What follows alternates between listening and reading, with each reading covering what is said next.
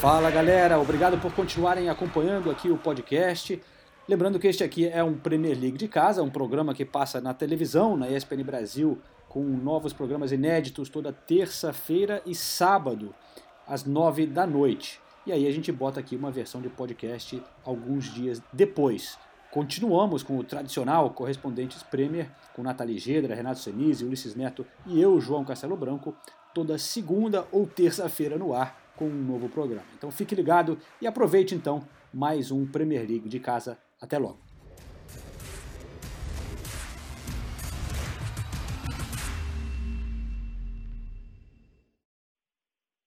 Olá, fã de esporte, seja bem-vindo a mais uma edição do Premier League de casa. Estamos chegando em meio à pandemia, infelizmente, com bola parada na Inglaterra, mas vamos falando sobre o que movimenta o futebol inglês, a mais importante liga do planeta, a mais rica liga do planeta, entre clubes. A Liga Nacional, a Premier League, a badalada Premier League segue parada, segue se reunindo, é, tentando, digamos assim, encontrar a melhor maneira de voltar a ser realizada e de pagar os 92 jogos que ainda restam na temporada 2019-2020. Premier League de casa é a nossa hashtag. Você se liga com a gente. Estou com Mauro César, João Castelo Branco, Nathalie Gedra, com você, fã de esportes, mais uma vez, durante a programação temporária dos canais ESPN. O que temos de relevante nesta segunda-feira? Um pronunciamento do governo britânico liberando o esporte de alto rendimento como é o futebol, como é o futebol da primeira divisão inglesa, a partir do primeiro dia de junho. Nós aguardávamos com certa ansiedade a reunião da Premier League com os clubes, com os administradores dos clubes, também na segunda-feira, mas mais relevante mesmo foi esse pronunciamento do governo britânico liberando o esporte a partir do dia 1 de junho. Né, Nathalie? Bem-vinda. Tudo bem, Paulo? Olá, meninos. Olá, esporte. Pois é, agora eles receberam oficialmente, o governo pela primeira vez fala oficialmente sobre a volta do esporte profissional no país, autorizado a partir do dia 1 de junho, mas é, muita controvérsia, muitas críticas aqui também na Inglaterra em relação a essas medidas de reabertura que o governo anunciou, porque no último domingo, entre domingo e segunda, né, eles não falaram só do esporte, eles falaram da reabertura da sociedade. E muita gente olha com uma certa desconfiança, eu, sinceramente, me incluo nessa estatística das pessoas um pouco desconfiadas, com o pé atrás, porque muita gente considera cedo. Ainda é cedo para a gente falar sobre reabertura num país que tem o recorde de morte na Europa, que a gente tem muito, os números ainda são altos, eles não baixaram como na Espanha, como na Itália, como na França. A gente está falando de países, esses três que eu citei, que passaram por momentos muito complicados quanto à pandemia, mas que começaram lockdown antes da Inglaterra, né? E os números deles, eles são menores do que os da Inglaterra. E a Inglaterra tenta sair é, aos poucos do seu confinamento é, junto com esses países. E isso gera é, um, uma certa, um certo ar crítico, né? Boas, muita gente desconfiada com essas medidas do governo, a forma como, for, como elas elas foram comunicadas também um pouco confusa. É, então, foram muitas críticas. Entre elas, então, entre as medidas anunciadas, a volta do esporte profissional a partir do dia 1 junho. Para a gente entender como que vai funcionar aqui na Inglaterra, são três etapas que eles anunciaram, tá? E, e, claro, tudo muito condicional, ou seja, se os números começaram a começarem a crescer durante a primeira etapa, que é nesse mês de maio, aí volta, volta tudo, volta tudo, volta o lockdown, volta o confinamento. É, o Boris Johnson, primeiro-ministro da Inglaterra, ele, do, do, Reino Unido, ele deixou muito claro isso, né? Que é condicional. É, o futebol ele estaria nessa segunda fase. É, o meu grande questionamento é por que essa pressa de colocar bom na, nessa, já nessa segunda fase, né?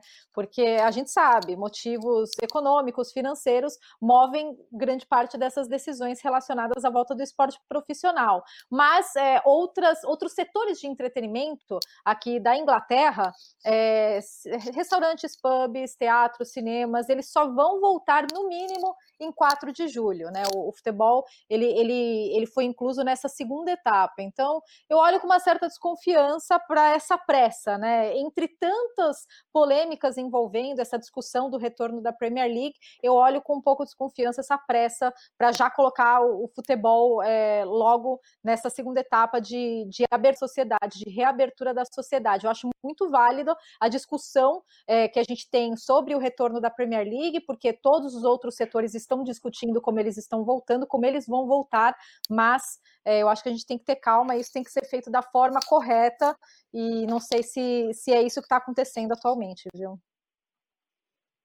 E também nesta segunda-feira, né, João, a Premier League comunicou que vai levar em consideração as ponderações daqueles clubes que não querem voltar é, naquele que parecia ser o caminho mais próximo, disputando essas 92 partidas em campos neutros, e principalmente os clubes, nós dissemos aqui em outras edições do Premier League de casa, principalmente alguns clubes que estão envolvidos na luta contra o rebaixamento, se opõem à ideia da disputa dessas partidas em campos neutros.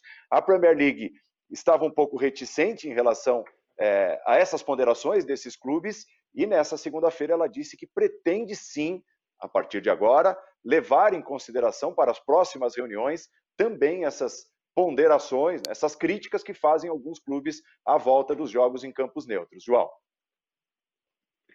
É isso aí. Primeiro, bom dia, boa tarde para todos é, acompanhando mais o Premier League de casa, né? É, realmente, Paulo, é, a ideia da Premier League inicial era voltar em estádios neutros, né? Foi essa ideia que ela disse que teria que ser assim para voltar inicialmente. Mas aí eu acho que não esperava que a reação dos clubes fosse tão negativa, né? E agora, nessa última reunião, ficou claro que não foram só alguns clubes ali que estavam reclamando, mas praticamente todos disseram que são contra, em tese, é, jogar em estádios neutros, preferiam jogar no estádio em casa.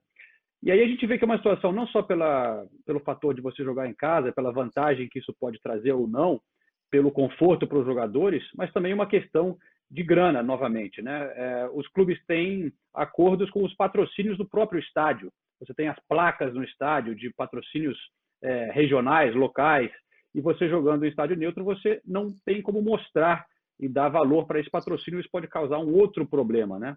Então, a Premier League agora é, está levando isso em conta e está entrando em contato com o governo e com as autoridades para ver se eles aceitariam é, essa outra opção de ver se seria possível realmente jogar como se fosse o estádio normal, jogo dentro e fora de casa, é, esses 92 jogos. Eu acho que aqui na Inglaterra não é um, um, grande problema você se preocupar com a aglomeração de torcida em um jogo qualquer. Talvez no jogo de título do Liverpool, claro, e, e um ou outro na, na, área de rebaixamento, poderia sim ser um problema. Mas agora a gente vê que a Premier League ainda não consegue chegar a um acordo com os clubes é, sobre o formato né? A reunião não resultou em nenhuma decisão ainda sobre se o futebol volta ou não. Tem essa liberação do governo, mas dependendo da situação do vírus, como a Nathalie falou, e ainda tem uma coisa que está crescendo aqui na Inglaterra, que é o receio dos jogadores. Né? E a gente comentou, o Mauro até criticou no último programa, que a gente via muito pouco os jogadores é, se manifestando a respeito disso, mas agora, cada vez mais, a cada dia, a gente vê mais jogadores se pronunciando, é, reclamando, criticando, se posicionando e a maioria contra a volta do futebol tão rapidamente, da maneira que está sendo feita. Né? A Premier League argumenta que consegue fazer de uma maneira segura, está gastando milhões em testes, mas temos agora uma lista de jogadores como o Sterling, é, o Danny Rose falou de maneira bem forte que é, a prioridade agora tem que ser vidas e não é momento nem de falar sobre a volta do futebol temos o Cantwell, o Tyrone Mings, que está sendo ativo no Twitter com algumas mensagens irônicas até, mas que eu vou até destacar aqui é, um tweet do, do Tyrone Mings que diz assim, se acreditar em tudo que eu estou lendo, é, eu estou me preparando para jogar de máscara, é, luvas, menos de 45 minutos por cada tempo e em quarentena na Austrália. Então, você vê os jogadores começando a ficar um pouco impacientes da maneira que as coisas estão sendo conduzidas e, enfim, isso pode ser uma complicação ainda para a Premier League. Haverá, nesta quinta-feira, uma reunião é, com os jogadores aqui na Inglaterra e vamos ver é, no que isso vai dar, porque, pela informação que eu tenho também, a maioria dos jogadores, no momento, é contra a volta do futebol nesta temporada. É, jogadores importantíssimos citados pelo João, jogadores de seleção. O Mings é zagueiro da seleção da Inglaterra. O Sterling nem se fala. O Sterling se pronunciou nessa segunda-feira, né, Mauro, dizendo como é que a gente pode pensar em voltar a jogar futebol, sendo que é, familiares de amigos meus e até familiares meus perderam suas vidas por conta da Covid-19. A mãe do técnico do time dele, né, a mãe do Pep Guardiola, faleceu durante a pandemia, vítima da infecção pelo coronavírus. Então, é absolutamente legítimo o medo desses jogadores e parece ser uma palavra cada vez mais forte por tudo que esses caras representam para a liga e para o futebol. Oi, Mauro. Olá, Paulo, João, Nathalie, amigo fã de esportes. Pois é, o, o esporte tem, tem algumas coisas que são meio curiosas, né? Em 1985, né, quando morreram aqueles 39 torcedores da Juventus em Bruxelas, naquela final de Copa dos Campeões, né, como era chamada à época, contra o Liverpool, que não foi nem uma briga, né? foi uma correria promovida pelos hooligans ingleses na direção dos italianos, que apavorados, é, eram torcedores comuns ali naquele momento no estádio, é, correram numa direção e foram esmagados, começaram a cair sobre os outros, morreram 39 pessoas. Morreram 39 pessoas. O jogo aconteceu. Platini fez o gol e a Juventus foi campeã. Ou seja, momentos depois, o jogo aconteceu. Em Riosboro, famoso caso que sempre vem à tona, né, do, do, da morte dos 96 torcedores do Liverpool na semifinal da FA Cup contra o Nottingham Forest, no estádio do Sheffield Wednesday, em 89, quatro anos depois. As pessoas estavam sendo esmagadas contra as grades da dona Margaret Thatcher e o jogo estava rolando. Até que alguém vai ver, cara, não dá para continuar esse jogo. Tem gente morrendo aqui atrás do gol. E parou o jogo. No auge do apartheid, a Fórmula 1 corria em Kyalami, na pista sul-africana, como se nada acontecesse lá. É como se era o racismo escancarado é, é, é, contra a população negra, e maioria negra, né, na África do Sul. E as corridas aconteciam. Então, o esporte tem uma trajetória, poderíamos até lembrar de outros episódios, é, controversa para dizer o mínimo. Né? Acontecem algumas coisas que não dá para entender. Só que as coisas mudam, os tempos mudam, os jogadores hoje também têm outro nível de esclarecimento, me parece, os atletas, né? e podem e devem realmente se manifestar. E acabam, é, é, finalmente, né, é, é, dizendo o que pensam, alguns deles. A grande questão é só o dinheiro. É só o dinheiro. Se não fosse o dinheiro, daria o um título para o Liverpool, faria algum tipo de acordo para definir rebaixamento, como já está encaminhado para a terceira e quarta divisões, mas aí envolve direito de televisão e o dinheiro. É, tudo é a grana, mais nada. Como também se corria na África do Sul por questões econômicas, como os jogos aconteciam com gente morrendo no estádio, porque seria um prejuízo não, não tentar fazer o jogo naquele momento sempre é a grana que, que, que motiva as pessoas a terem esse tipo de comportamento. E aí também acho que existe um ponto que é importante. Se de fato é, a Premier League não acabar, é, isso aqui não é uma defesa, até é só uma análise um pouco mais além. Vamos pensar também. É o dinheiro que motiva isso. Não realizar os jogos é, significa um impacto violento na economia dos clubes, na liga. Não será pequeno. Né? Especula-se algo em torno de um bilhão de libras. É muito dinheiro dinheiro que teria que ser devolvido pela Liga, pelos clubes que já receberam por direito de transmissão, etc. E que, ao não terminar o campeonato, teriam que devolver. Que não seja um bilhão, que seja 800, 900, é muita grana. Isso vai gerar, se acontecer, uma reação em cadeia no futebol internacional. Porque os clubes ingleses contratam os jogadores contando com essa grana, em geral, pagamentos parcelados, em todos os mercados possíveis. Não por acaso na Inglaterra você tem jogadores de várias origens. Jogadores nórdicos, jogadores italianos, jogadores espanhóis, jogadores sul-americanos, africanos, australianos, os caras vêm de tudo quanto é canto do mundo para jogar na Premier League. E se o pagamento não for feito, porque houve um colapso financeiro, isso vai gerar um efeito dominó em outras ligas também. Porque clubes que também teriam dinheiro a receber para contratar outros jogadores não vão conseguir pagar, isso vai gerar uma grande, uma grande confusão. Ou seja, todos têm que estar conscientes disso, inclusive os atletas. Porque a não realização dos jogos vai impactar nesse colapso financeiro em, no futebol, em alguns clubes mais ainda, evidentemente, e, consequentemente, eles também terão alguma dificuldade para receber algo além de salário reduzido, provavelmente. Acho que é importante ter essa consciência. Mas é óbvio que eles têm todo o direito, até o dever de se manifestar diante de uma decisão que é tomada sem a participação deles. O que eu acho pior nisso tudo. Né? As decisões são tomadas sem a participação do, do, do atleta. O atleta ele fica de lado. Os engravatados vão para uma reunião e lá eles decidem o que vai acontecer. Os atletas tinham que ser representados e ouvidos também antes de ser tomada qualquer decisão. Agora, existe um outro detalhe também, a Nathalie falou da questão do cinema e tal, é, teatro, bares. É, acho que uma, entre aspas, pequena vantagem do futebol sem público é que possível, é possível fazer os jogos né, sem aglomeração de pessoas. Você vai ter os atletas e vai ter contato, mas é um número menor de pessoas a controlar, né, a administrar. Embora seja evidentemente muito difícil, e é claro que hoje na Inglaterra, como acontece aqui no Brasil, não parece ser o momento, porque ainda falta uma queda mais é, clara da curva, né? É, é, é, os números são altos ainda, o pico já foi no dia 1 de maio, né? mas ainda não, não, não se vive o momento de, de, controle, de queda da curva do coronavírus, como aconteceu na Espanha, por exemplo, que já está em atividades de treinamento e tudo mais. E essa questão também dos locais, isso é muito importante, ou de jogar. Por exemplo, na região de Londres, a região metropolitana, chamada Grande Londres, tem quase 2.500 casos de Covid-19 para cada milhão de habitantes. É um número muito alto em relação a outras regiões da Inglaterra. Então, é, é preciso ver isso também. Né? É, me parece óbvio até que seria muito mais aconselhável, se os jogos acontecerem, que eles sejam realizados em regiões onde a incidência é menor. E não, ah, não temos que jogar de qualquer maneira em tal cidade, porque Londres é importante.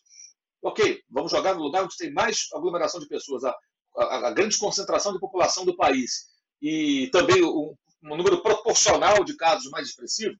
Tem lógica isso? Então tem uma série de, de questões, uma série de situações. Eu acho que aí me chama a atenção o fato de alguns clubes, embora em, em condições normais fosse direito deles, brigarem tão ferozmente para jogar em seus estádios, quando na realidade é uma questão de sobrevivência da liga e das pessoas, é claro, né, para que a coisa continue. Então, jogar ou não nesse ou naquele campo, é, eu acho que virou uma questão menor. Tem impacto? Tem impacto, mas é, não existem muitas opções. E, quanto mais esses caras ficarem transitando pelo país para cima e para baixo, é pior. Evidentemente, a tentativa, me parece, caso aconteça futebol, é concentrados numa determinada região. Então, são várias situações aí paralelas que acabam misturadas nesse grande caldeirão de uma situação muito complexa e que, de fato, evidencia uma pressa exacerbada para voltar ao futebol, igualzinho aqui no Brasil. E o motivo é sempre o mesmo, dinheiro. Pelo dinheiro. Todos querem por conta do dinheiro, e, claro, se o dinheiro não chegar, é, todos temem é, as consequências, que serão, evidentemente, muito pesadas em cima da liga, mas talvez isso seja necessário encarar. É, e, e, me pareceu bem claro nessa segunda-feira, né, Nathalie? A sequência das coisas foi o, o pronunciamento do governo, a reunião da Premier League aconteceria horas depois, e aí aparece esse comunicado da Premier League dizendo que vai levar em consideração as ponderações daqueles clubes, e são muitos, né, segundo o João, muitos até inesperadamente apareceram né, se opondo contra a realização em campos neutros, que levaria em consideração as ponderações desses clubes que não querem jogar em campos neutros. É, é Para mim, pareceu claro.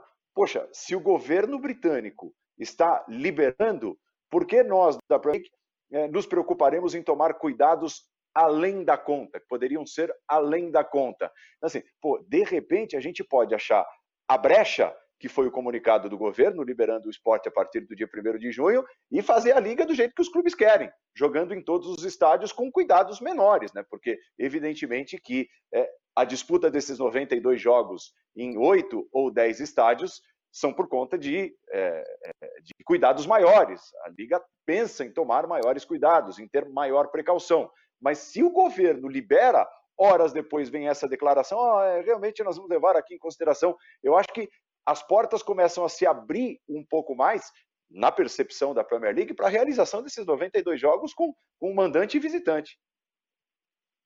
É, pois é, e de acordo com o jornal The Telegraph, que é uma publicação muito respeitada aqui na Inglaterra, são 12 clubes que não querem que as partidas acontecem em campos neutros, que estão mais firmes nessa posição, porque na verdade os 20 clubes eles preferem nos próprios estádios, mas alguns eles estão mais firmes. Entre esses clubes estariam Chelsea, Arsenal e Tottenham.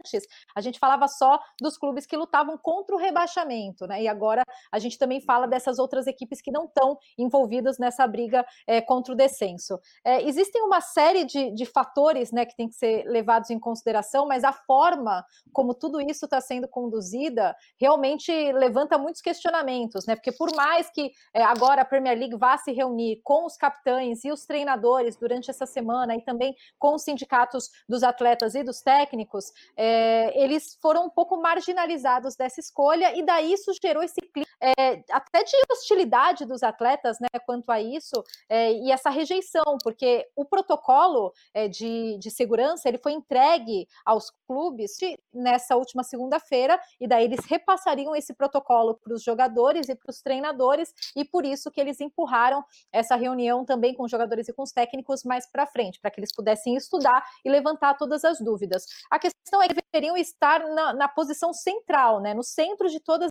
essas porque eles são as pessoas que são diretamente afetadas por isso com a realização das partidas. É, em relação aos estádios neutros, agora é, parece que a, a, a, palavra final realmente vai das autoridades, da, da, da, polícia principalmente e dos profissionais que trabalham nos estádios, porque quando a gente falava dos estádios neutros, um dos aspectos que é, eram levados em consideração, que seriam levados em consideração para escolher de 8 a 10 lugares, seria o número de, de infectados na, naquela área área. Então, isso também é um fator. Na semana passada, a gente teve um dos chefes da polícia falando é que, que as pessoas elas meio se tocar, porque tem milhares de pessoas morrendo e os clubes batendo o pé porque cada um quer jogar no próprio estádio. Então, a palavra final realmente vai às autoridades aqui britânicas.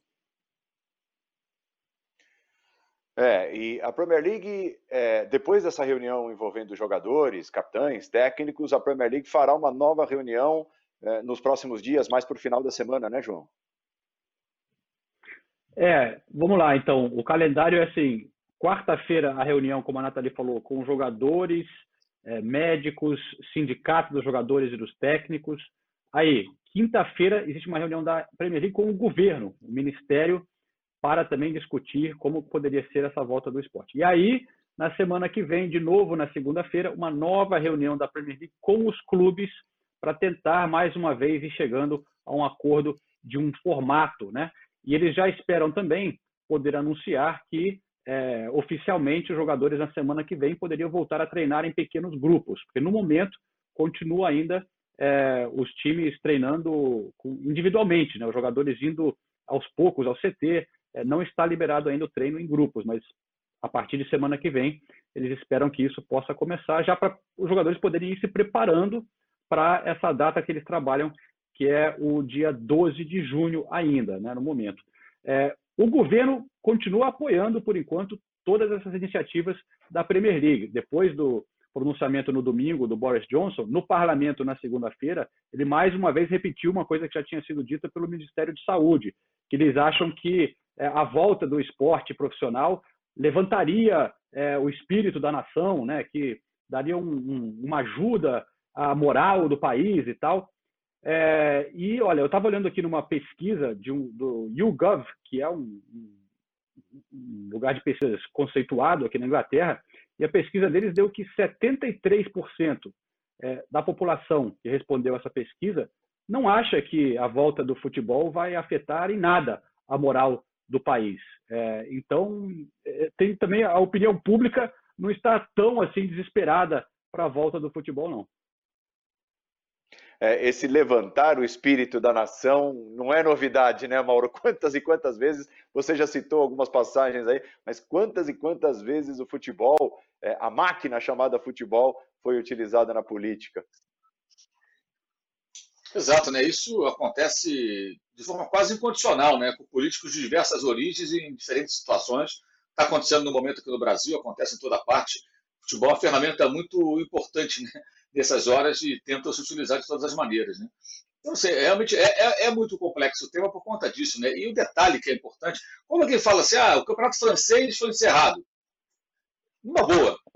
Problema dos franceses. Quem está ligando fora da França? Muito pouca gente. Ah, o campeonato belga não vai terminar. Palmas para a Bélgica, legal. Agora, não vai terminar a Premier League. Opa, o planeta se mexe. Dá até uma sacudidinha assim, porque é o campeonato mais visto. Então, é outro patamar, é outra situação, é outra conversa, é bem diferente. Então, os efeitos, eles não se restringem à Inglaterra. Eles, vão além, vão muito além. Não só pelo aspecto econômico que citei há pouco, desse efeito dominó dos clubes ficarem sem dinheiro, não conseguirem honrar compromissos, e isso resultar numa, numa reação em cadeia, mas também pelo público que acompanha, não só na ESPN Brasil, é, mas no mundo inteiro. Todo mundo vê a Premier League. E todo mundo quer ver o Liverpool campeão, tal, né? Tá perto de ganhar o título e tudo mais. E aí você fala, esse campeonato não vai terminar, muda, é, é totalmente diferente. Totalmente diferente de qualquer outra liga dessas menores aí que, que não, que não vai ser concluída, que foi na canetada e, e tudo bem. Tem ali uma repercussão local, né? É, é, mas a Premier League é completamente outra coisa. É, é uma competição que atingiu um nível de, de, de, um alcance, né? Que é uma coisa avassaladora, né? Que nem depende, por exemplo, de ter um Messi, um Cristiano Ronaldo, um Neymar, um jogador tão midiático, seja pelo talento, por ser muito ativo em redes sociais e coisa parecida, além de jogar muita bola. Ela anda sozinha. Né? Uma, uma, competição que abre mão do patrocínio de um banco, né? porque acha que não precisa mais associar o seu nome a uma empresa, ou seja, abriu mão do name rights de algumas temporadas, é porque chegou num patamar muito alto de faturamento, de expansão, de, de, de alcance. Né? Então tem tudo isso também, né? a reação ela é, ela é global.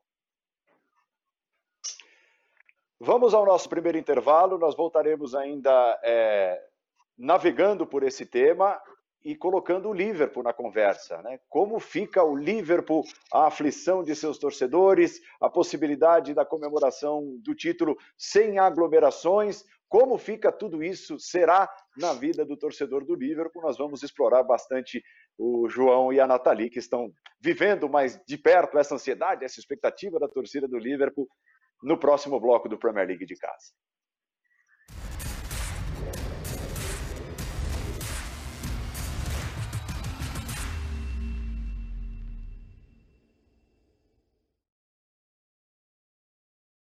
Premier League de casa de volta. Premier League de casa é a nossa hashtag, você segue participando. Falamos bastante no primeiro bloco sobre a Premier League estar se mexendo para tentar realizar as 92 partidas restantes e é impressionante quando a gente fala nesse tema, a ligação é imediata com o Liverpool, que tem uma vantagem estratosférica, tem tudo para conquistar o título, parece ser uma questão de tempo e uma questão matemática e ainda assim a gente percebe um pouco de aflição daquelas pessoas que torcem, que admiram o Liverpool, nas redes sociais, quando falamos do tema, é, Premier League e tal, tentando tal alternativa para o futebol voltar, alguns torcedores do Liverpool ainda um pouco aflitos, né? Existe a possibilidade, Nathalie, e você sente isso também por parte da torcida do Liverpool, da Premier League não voltar e de repente a temporada ser anulada? Olha, para alguns é modéstia, né? Porque realmente são muitos torcedores do Liverpool que estão com o coração na mão aí. Meu Deus, será que depois de 30 anos essa temporada vai ser anulada? Pois é. Primeiro, eu, eu, aí eu vou dar uma notícia, né? O Greg Clark, que é, é da Federação Inglesa, é, ele disse que o cancelamento da temporada, né, a anulação da temporada e do rebaixamento não seria aprovada pela FA, né, porque pela forma como é, o acordo é, foi feito entre a FA e a Premier League, quando a Premier League em 1992, a FA ela tem esse poder de veto sobre decisões que envolvem é, promoção e rebaixamento e eles falaram que eles são contra isso. Então, ponto para a torcida do Liverpool. Existe a possibilidade? Existe, porque nesse momento a gente não pode estar nada. Mas o que a gente sente aqui na Inglaterra é que realmente é uma possibilidade muito remota que não seja decretado campeão ou que não ganhe o título em campo ou com a temporada sendo encerrada de alguma forma, né? Mas tem, tem algumas peculiaridades aí na, nessa do Liverpool. É, primeiro que o prefeito de Liverpool, da cidade de Liverpool, Joe, Joe Anderson, ele já se posicionou contra essa coisa de usarem Enfield, e os torcedores do Liverpool ficaram muito irritados, eles ficaram muito ofendidos, e eu li muitos comentários na internet nesse sentido. É, o prefeito de Liverpool Liverpool ele faz com que a gente não, não, não, pareça bem publicamente, a gente faria muita bagunça, que a gente tumultu, tumultuaria completamente a cidade quando o Liverpool for, for campeão em campo e que a gente se aglomeraria é, no, no, entorno de Enfield. É, toda essa ira tem um detalhe de que o Joe Anderson, ele é torcedor do Everton, assim, declarado fanático, tá? Inclusive, ele tem o ingresso dele da temporada inteira lá no Gurisson Park. Já o torcedor do Liverpool, ele já fica bronqueado com isso. E não é só a espera de 30 anos, né? A gente tem que colocar um, um contexto socioeconômico na cidade de Liverpool e também destacar a importância desse título nesse sentido, né? Porque são 30 anos de espera, o Liverpool, ele, ele, o Everton na década de 80, é, eles eram os, os, principais times brigando é, pelo campeonato inglês, mas depois ficou essa longa espera e é, depois da Guerra Mundial, a cidade de Liverpool sofreu muito com a falta de investimentos e entrou em declínio. Inclusive, conversando com muitos amigos ingleses aqui, eles falam abertamente: não, Liverpool não é uma cidade bem vista, não é uma cidade bem vista pelos ingleses, né? É, por muitos ingleses. Hoje. É, então, é, eu até li um depoimento de uma torcedora que eu achei muito bonito, que foi no The Athletic. Ela falando que ela, ela gosta do futebol e que futebol é importante para a cidade porque lembra o país que ainda estamos então, nas últimas décadas, a cidade de Liverpool, muito com cortes de orçamento é, que vem do. Inclusive, existe uma estimativa de que 436 milhões de libras foram cortadas do orçamento da cidade, do orçamento que seria em cidade, e até isso é um ponto discutido agora em meio à pandemia, porque os hospitais não se encontram nas melhores condições. Então, tudo isso envolve um título do Liverpool, tá? Não é simplesmente a espera, não é só, ah, vamos ganhar o campeonato inglês inglês, porque há muito tempo a gente não ganha. É, existe todo um timento em torno é, desse título e dessa expectativa é, do, do, Liverpool conquistar pela primeira vez a Premier League, primeira vez em 30 anos ser campeão inglês. E existe isso aqui, né? Esse lema é, adotado pela torcida do Liverpool aqui na, na caneca e o Never Walk Alone, que a gente está cansado de ouvir essa declaração de amor feita pelo torcedor do Liverpool sempre que o time joga principalmente no Enfield, em sua casa. E se for campeão com bola rolando, como imagina-se, será esse o desfecho da Premier League, mas com portões fechados, o torcedor, é, infelizmente, deixará de caminhar ao lado do time, pelo menos ali, no ao vivo, no presencial. O torcedor do Liverpool é um patrimônio, é uma marca registrada do clube, é uma das torcidas mais apaixonadas do mundo. É, é impossível separar a história do Liverpool da história do seu torcedor e da atuação do seu torcedor em vários e vários episódios, tristes, felizes, Hillsborough, o respeito pelas vítimas, é, empurrando o time, é, o milagre de 2005, a reação contra o Milan, enfim, é, são muitos e muitos capítulos da história do Liverpool, praticamente todos ligados à presença do seu torcedor. Presença, quero dizer presença, nos estádios, é, pela cidade, pelo mundo, né, espalhados assim os torcedores do Liverpool. E se os jogos forem realizados, serão realizados com portões fechados, os torcedores do Liverpool não estarão lado a lado com o time do jeito que costumam estar. De que forma, João, é possível perceber de que forma a torcida do Liverpool está encarando essa possibilidade? Está tá encarando numa boa, está lamentando não estar perto, lamentando demais, ou está encarando, ó, o importante é acabar com essa seca de 30 anos, a parte da torcida já foi feita, vem sendo feita nos últimos anos, é quase sempre muito bem feita. Como o torcedor do Liverpool está encarando ver o time campeão sem poder estar lado a lado nos estádios com o Liverpool? Bom, Paulo, é, bom, primeiro, claro que eu não estou podendo andar por Liverpool para conversar com muita gente, né? Eu estou falando de Londres. É, conversei com um ou dois torcedores do Liverpool que eu conheço para tentar sentir um pouco a sensação deles. Então, eu tenho uma amostra pequena aí, mas eu também passo um pouco do, da minha sensação, né? Eu convivi muito é, Liverpool e Anfield nessas últimas temporadas, cobrindo muitos jogos por lá. É, você realmente se apega a essa emoção do torcedor, que realmente é um clima diferente de outras torcidas aqui na Inglaterra e até no mundo, nessa ligação que você já descreveu. Eu acho que no início disso tudo é, tinha, claro, o medo né, de a temporada ser cancelada quando viram isso acontecer em outros países. É, mas eu acho que, como a Nathalie disse a, disse, a chance de ser realmente cancelada sem dar o título por Liverpool é quase é, é muito remota, é quase impossível. O mais provável, se, é, se não for concluída a temporada, é que seja por é, pontos por jogos, alguma coisa assim. E o Liverpool está disparado na frente, é, fez uma temporada histórica. E eu acho que é, no início a, a, a, torcida sentia, claro, que, poxa, que coisa, né? Que pena. A gente estava já se preparando para essa festa, que aliás seria agora, né? No último fim de semana teria sido o último jogo em casa contra o Chelsea, dia 9, é, e o Henderson estaria levantando o troféu ali em Anfield, o último jogo em casa. Aí, dia 17, seria o último jogo da temporada, nesse próximo domingo, é, contra o Newcastle, mas em St. James Park. E aí já estariam preparando aquela, o desfile na cidade. A gente viu após a conquista da Champions mais de um milhão de pessoas na rua. E esse título significa muito mais até, né? Essa tão esperada é, Premier League. Mas eu acho que aos poucos, é, pelo que eu falei com, com esses meus amigos e conhecidos que torcem para o Liverpool, eles já estão começando a aceitar que, que é assim. Né? O mundo está vivendo um momento é, que tem outras coisas mais importantes. Eles têm orgulho da temporada histórica que eles fizeram, ficarão com o título marcado na história. Não vão poder comemorar agora da mesma forma, mas eu acho que vai entrar para a história do Liverpool como mais uma superação dessas todas que você já citou, é, Paulo, de tragédias, né? de lutar contra o governo, contra o país, de se sentir é, de, forem, de serem culpados por coisas que não foi culpa deles. Então, eu acho que de certa forma quase que combina com essas tragédias do Liverpool, uma situação maluca, né, que será lembrada para sempre. Isso provavelmente não vai acontecer de novo, né? Então, é, é uma coisa realmente é, que a gente nunca viu. Claro que é um grande anticlímax, né? é, para a torcida do Liverpool não poder fazer festa. Mas eu, a minha sensação é que eles já começam a aceitar isso e vão comemorar quando finalmente puder ter torcida no estádio, que as coisas começarem a voltar ao normal, quando a gente tiver uma vacina, aí sim você vai ver uma festa como nunca antes lá em Liverpool e muito merecida.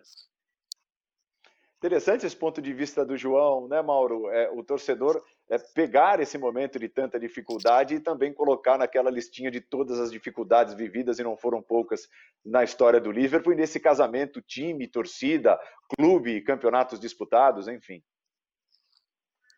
É, sem dúvida, né? E tem um detalhe, né, que o chato disso tudo é que a possibilidade era real, né, de o título ser conquistado em Anfield, o que não acontece desde né, dos anos 80, 90, porque quando o título, os títulos, o, o Liverpool ganhou alguns títulos ao longo desse período todo, sempre em outros estádios, né? Porque final de Champions League né, em outros países, em outras séries, em sede específica, é, final de Copa da Inglaterra, final de Copa da Liga, sempre em Wembley ou em Cardiff, quando o Wembley estava sendo refeito. É, então o time não, não teve a oportunidade, né, durante décadas né, de ganhar um título em casa, e poderia acontecer. Como o João disse aí, esses jogos todos aí que, que fechariam a temporada, o título provavelmente teria vindo até antes, e possivelmente com uma vitória diante da sua torcida em seu estádio. É, acabou ficando justamente a eliminação da Liga dos Campeões como uma, uma lembrança derradeira da temporada com o estádio lotado. Né? Naquele jogo que já não era nem para ter público, porque o coronavírus já estava é, é, se espalhando pela Espanha e os torcedores do Atlético de Madrid foram um número expressivo, 3 mil pessoas até a cidade de Liverpool. Mas eu estou de acordo com o João, acho que vai ser mais uma, uma página para ser virada na base do, da, da superação, do entendimento. E aí vai ficar um desafio para o Liverpool, imagino, que é mantendo o elenco, mantendo o seu, seu grupo de jogadores e eventualmente até conseguindo se reforçar para uma outra temporada, é ganhar de novo o campeonato. Né? Ganhar mais uma vez o campeonato, não ficar apenas em um título, eu acho que isso é um objetivo meio que óbvio e que fica sendo ainda mais é, é, desafiador e passa a ser algo mais importante. Seria ganhar de novo para poder ganhar com o público, com torcida, em casa, como deve ser, já que as circunstâncias acabam colocando o, o, o time tão merecedor do título numa situação que é inevitável, é compreensível, não tem outro jeito, mas é muito chato, é muito frustrante. Né? É, até porque a torcida do Liverpool, é, que é muito é, elogiada pela sua forma participativa em relação a outras na Inglaterra, ela tem feito já há alguns anos grandes manifestações, inclusive na parte de fora do estádio, de chegada do ônibus e tudo mais, ou seja, festas assim populares. Certamente muitas daquelas pessoas nem entram no estádio, como acontece aqui no Brasil. O cara não tem o ingresso, não tem o dinheiro, não conseguiu comprar, mas vai ali para a rua para ver os seus jogadores chegando para a batalha, né, para conseguir, quem sabe, mais uma vitória. Então, isso nada disso vai poder acontecer, mas acho que no futuro é, o Liverpool terá mais essa, esse desafio. Né? Acabou o jejum, mas ganhar de novo para ganhar diante do seu torcedor, que é muito relevante, algo muito importante. É, é, lógico, ressaltando mais uma vez o que disse o João, é, os nossos repórteres não estão pelas ruas é, por motivos óbvios, é por isso que a gente pergunta sobre impressões, né? sobre estarem um pouco mais perto é, das impressões reais dos ingleses em relação a toda essa situação. E em cima dessas impressões, Nathalie, é, os rivais, pelo menos, têm esse alento de dizer: ah, tá, olha lá, o Liverpool ficou 30 anos sem ganhar, vai ganhar e não vai ter a torcida ao lado. É, porque na bola não está dando para rivalizar nessa temporada. O Liverpool tem vantagem de mais de 20 pontos na primeira posição e ninguém foi capaz de tentar perseguir o Liverpool na disputa pelo título. É, dá para perceber isso nos rivais, o outro lado da moeda, a chance de pelo menos ter um alento, tirar um sarrinho, tá lá, vocês vão ganhar, mas não vão ganhar diante da torcida. De alguma forma dá para perceber isso também, esse movimento, Nathalie? Ah, dá sim, viu, Paulo? Inclusive porque é o único argumento que os rivais conseguiram nessa temporada, né? Vamos, vamos recordar toda a temporada que o Liverpool vinha fazendo. É uma pena, porque tinha tudo para ser um título, quebra de recordes. O Liverpool poderá uma série de recordes estipulados pelo Manchester City, né? Na, há duas temporadas e até na temporada passada. Então, é, os rivais, principalmente os torcedores do Everton, né? Os torcedores do Everton, até porque existia o risco matemático do Lee em determinado momento momento, né, existia essa possibilidade do Liverpool ser campeão dentro de Goodison Park. Então, o torcedor do Everton, ele não queria que isso acontecesse, né? E se você conversa com o torcedor do Everton, como eu várias vezes e, e provoca ele, ah, mas a gente sabe que a maioria dos torcedores é do Liverpool aqui na cidade, eles ficam bravos, eles falam não, são os turistas que são torcedores do Liverpool, mas as pessoas nascidas na cidade, o Everton, ele é a maioria. Então, na verdade, é, e vale a gente contextualizar outra coisa também, porque o Brasil, muitas vezes, o, o Liverpool ele transmite essa imagem simpática do seu treinador, de um estilo de jogo legal de se ver, é, de jogadores também legais de, legais de se acompanhar. É, mas aqui na Inglaterra, o Liverpool ele, ele teve ânsia muito grande. Todo time que domina, ele é, é uma rejeição muito grande com ele também. Então, a última vez que o campeão, muita gente nem lembra exatamente como foi o título lá de 90, porque o Liverpool tinha vencido 11 das últimas 17 disputas de título inglês. Então é claro que existe uma rejeição muito grande na Inglaterra das outras torcidas com o Liverpool. E internacionalmente, o Liverpool tornou-se um clube muito querido, mas aqui na Inglaterra não. Aqui na Inglaterra, realmente, os rivais eles torcem o nariz, e não só o Everton, e não só o Manchester United, recentemente o City também, né, essa rivalidade mais nova é, por conta dos treinadores e da, da, da, dominância né, desses dois times, mas os rivais realmente não, não, não perdem oportunidade, né? Futebol, né, Paulo? É, faz parte, faz parte. É, é, possível determinar, João, você que está há tantos e tantos anos aí, é, o time mais odiado, digamos assim, da Inglaterra, pegando carona nisso que a Nathalie falou, né, né nessa perseguição das torcidas rivais ao Liverpool ao longo dos anos, é, em alguns lugares é, é mais fácil detectar, em outros menos. Aí na Inglaterra dá para definir o time mais, mais vigiado, digamos assim, pelos torcedores rivais? Olha, é, eu acho que aqui vai muito por região também, né? É, a Inglaterra tem as rivalidades regionais. Então, por exemplo, aqui em Londres é muito curioso que todos detestam o Tottenham, né? Eu não estou falando isso só porque todos sabem que eu sou torcedor do Arsenal. É, você pode ver em vários estádios que você frequenta, seja do West Ham, do Chelsea e do próprio Arsenal, por exemplo, eles cantam músicas sempre, em qualquer jogo, seja qual for o adversário, tem aquela música famosa de fique em pé se você detesta o Tottenham, e todos cantam, né? É, eu não sei explicar exatamente porquê, mas existe essa rivalidade grande com o Tottenham. Mas eu, eu não diria que é o time mais detestado do país. Eu acho que no país, eu acho que o Manchester United tem uma rejeição muito grande. Eu acho que talvez pelaquela dominação na época do Alex Ferguson e a maneira que ele era talvez um pouco arrogante, né? A maneira que muita gente achava que ele conseguia influenciar os árbitros, é, que eles tinham algum tipo de vantagem, talvez. Aquela dominação irritava muita gente. Até o Beckham e tal, que é queridinho do Manchester United, né? Irritou é, outras torcidas, né? É, jogadores também como o Roy King, que não era o dos mais, vamos dizer, é, é, limpos, né? Um jogador meio durão, gostava de cometer faltas duras. Então, eu acho que eu diria o Manchester United, mas também sempre quando tem aquela coisa de dinheiro novo chegando, né? no caso do Chelsea e agora o Manchester. City, também tem um impacto com outras torcidas. Né? Você, é, as pessoas começam a não gostar do, do, do, Chelsea, do Manchester City, por essa questão de chegar como um novo rico e você só está ali por causa do dinheiro. E, eu, e até uma pena nesse, nesse aspecto que é, o Newcastle, por exemplo, eu diria que é um time muito querido aqui na Inglaterra, até por ser é, sem tanto sucesso, mas que apresentam um futebol legal durante os anos, uma ideia de futebol, né? É um time muito querido aqui na Inglaterra, só que é, isso pode mudar muito rapidamente se for realmente concretizar essa, essa compra é, pelo consórcio de, de, do mundo é, da Arábia Saudita, né? E até para contar uma historinha, né, Mauro? É, nós estávamos juntos certa vez, fomos trabalhar no St. James Park, num jogo do, do Newcastle contra o Tottenham, justamente.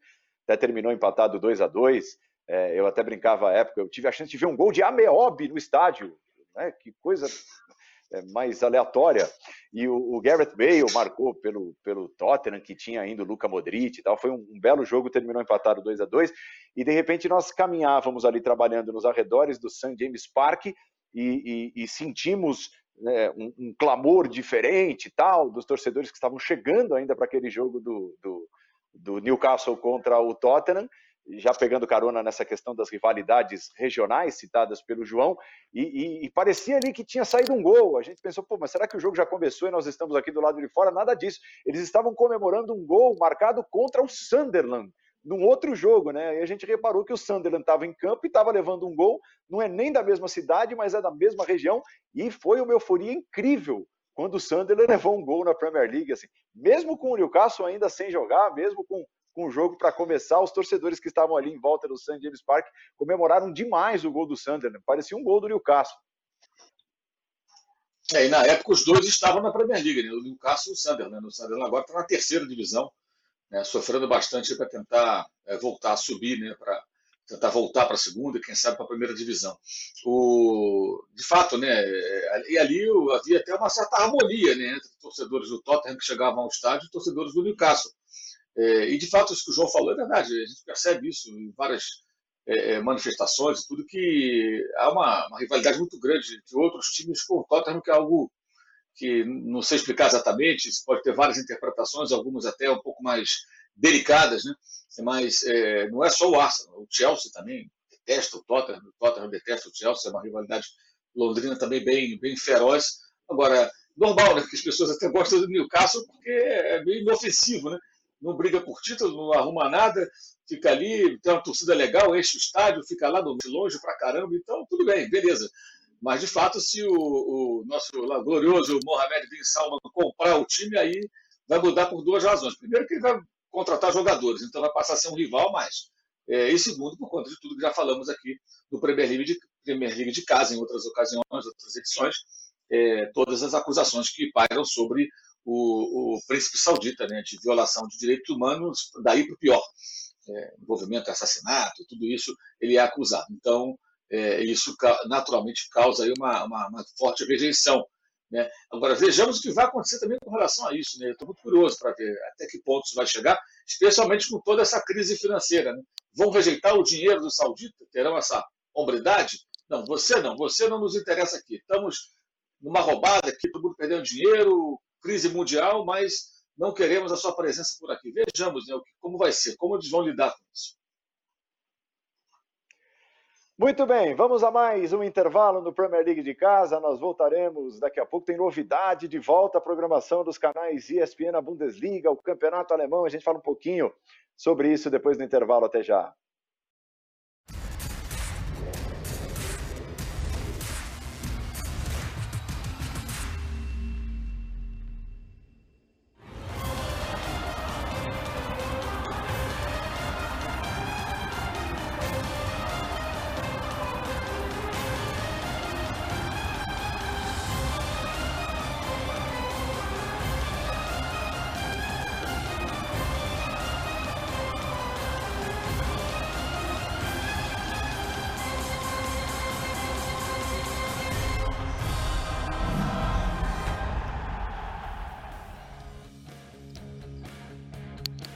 Primeira das grandes ligas a retomar suas atividades depois da pandemia, a Bundesliga está de volta e de volta à tela dos canais ESPN. Neste sábado serão duas atrações às 10h30 da manhã, RB Leipzig e Freiburg ao vivo na ESPN Brasil e no Watch ESPN, Hoffenheim e Hertha Berlim exclusivamente no aplicativo dos canais ESPN. No domingo, às 10h30 da manhã, também tem Colônia e mais na ESPN Brasil. E na segunda-feira, às 3h30 da tarde, ou seja, começo da noite, já lá na Alemanha, tem Werder Bremen e Leverkusen na ESPN Brasil.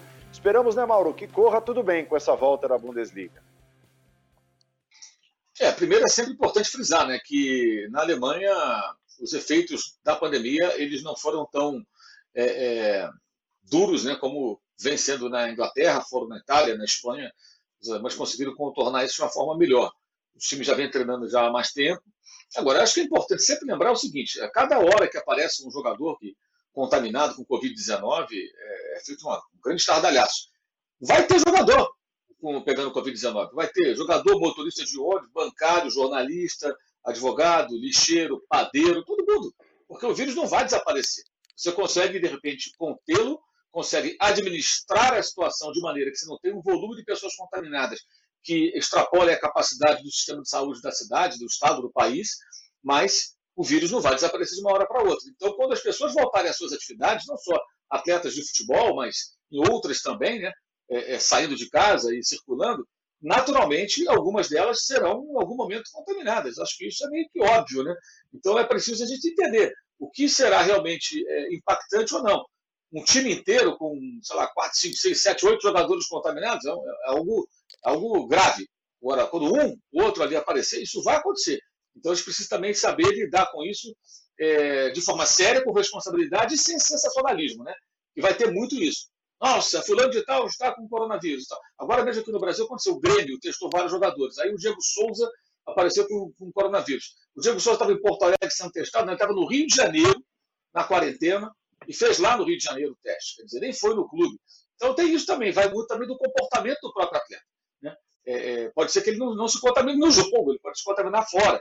Então, acho que é, é preciso ter muito equilíbrio para lidar com essa questão, para não ficar, de repente, transformando é, situações assim, se tudo fosse no futebol. Pode acontecer, há o risco, é preciso muito cuidado, responsabilidade, a gente discutiu muito isso já, mas é, eu acho que a gente vai ter que entender que vira e mexe, pessoas estarão com, com vírus e entre elas jogadores de futebol, embora sejam atletas. Né? João, é, apesar de todas as diferenças já ressaltadas nas curvas é, da pandemia envolvendo Inglaterra e Alemanha, a volta da Bundesliga, você acredita pode ser um impulso, um impacto para que o futebol inglês volte? Ah, sem dúvida, né, Paulo? Eu acho que todo mundo está de olho na Alemanha com essa, essa ideia, né? Vamos ver como é que eles vão fazer, se vai dar certo, como que eles estão fazendo as coisas, e será um grande exemplo. É, quando teve outras ligas sendo canceladas aqui, começou o pessoal a tremer um pouco, né? Porque às vezes acaba virando um efeito dominó. É, se na Alemanha der certo, é uma grande motivação aqui para a Inglaterra, apesar de, como você disse lá, temos menos de 8 mil mortes, aqui mais de 30 mil, né? Um país, a Alemanha tem uma população maior do que a Inglaterra, é, mas sem dúvida vai servir como um grande exemplo. Todo mundo estará de olho, é, e foi curioso até que em um post é, nas redes sociais, o Schalke 04 é, já apelando também para os torcedores ingleses para assistirem e apoiarem o time, né? Eles fizeram uma, um, um thread ali é, falando todas as, razões porque o torcedor inglês tem para torcer para o Schalke e apelando para cada time. Ó, você aí, ó, esse jogador aí foi nosso, seu técnico passou por aqui. É, é, é curioso engraçado. Então a Alemanha vai ser, claro, o centro do futebol nesse fim de semana, no mundo. É, só para encerrar, Nathalie, a diferença é pequenininha. Eu sempre te dou as questões mais fáceis, né? É sempre muito gentil. É, a, a, diferença na tabela é pequenininha. Quem vai ser campeão, Bayern ou Borussia Dortmund? É, Bayern de Munique, inclusive produzi uma matéria especial para o site e eu conversei com vários brasileiros, oito brasileiros na Alemanha e o que mora em Munique me falou, vai ser um Bayern de Munique e vai ter festa em Munique. Temos muito que discutir aí sobre Bundesliga e sobre tudo isso que envolve a volta do campeonato alemão. Ah, muito bem. Então, os nossos correspondentes também envolvidos nessa volta da Bundesliga, trazendo todos os detalhes. Você está convidado a acompanhar a volta do futebol alemão, importantíssimo a partir do próximo sábado. Muito obrigado, Nathalie, João, Mauro, obrigado a você, fã de esportes. Está encerrada mais essa edição do Premier League de casa. Prometemos voltar no sábado às nove da noite. A gente se encontra. Saúde! Tchau!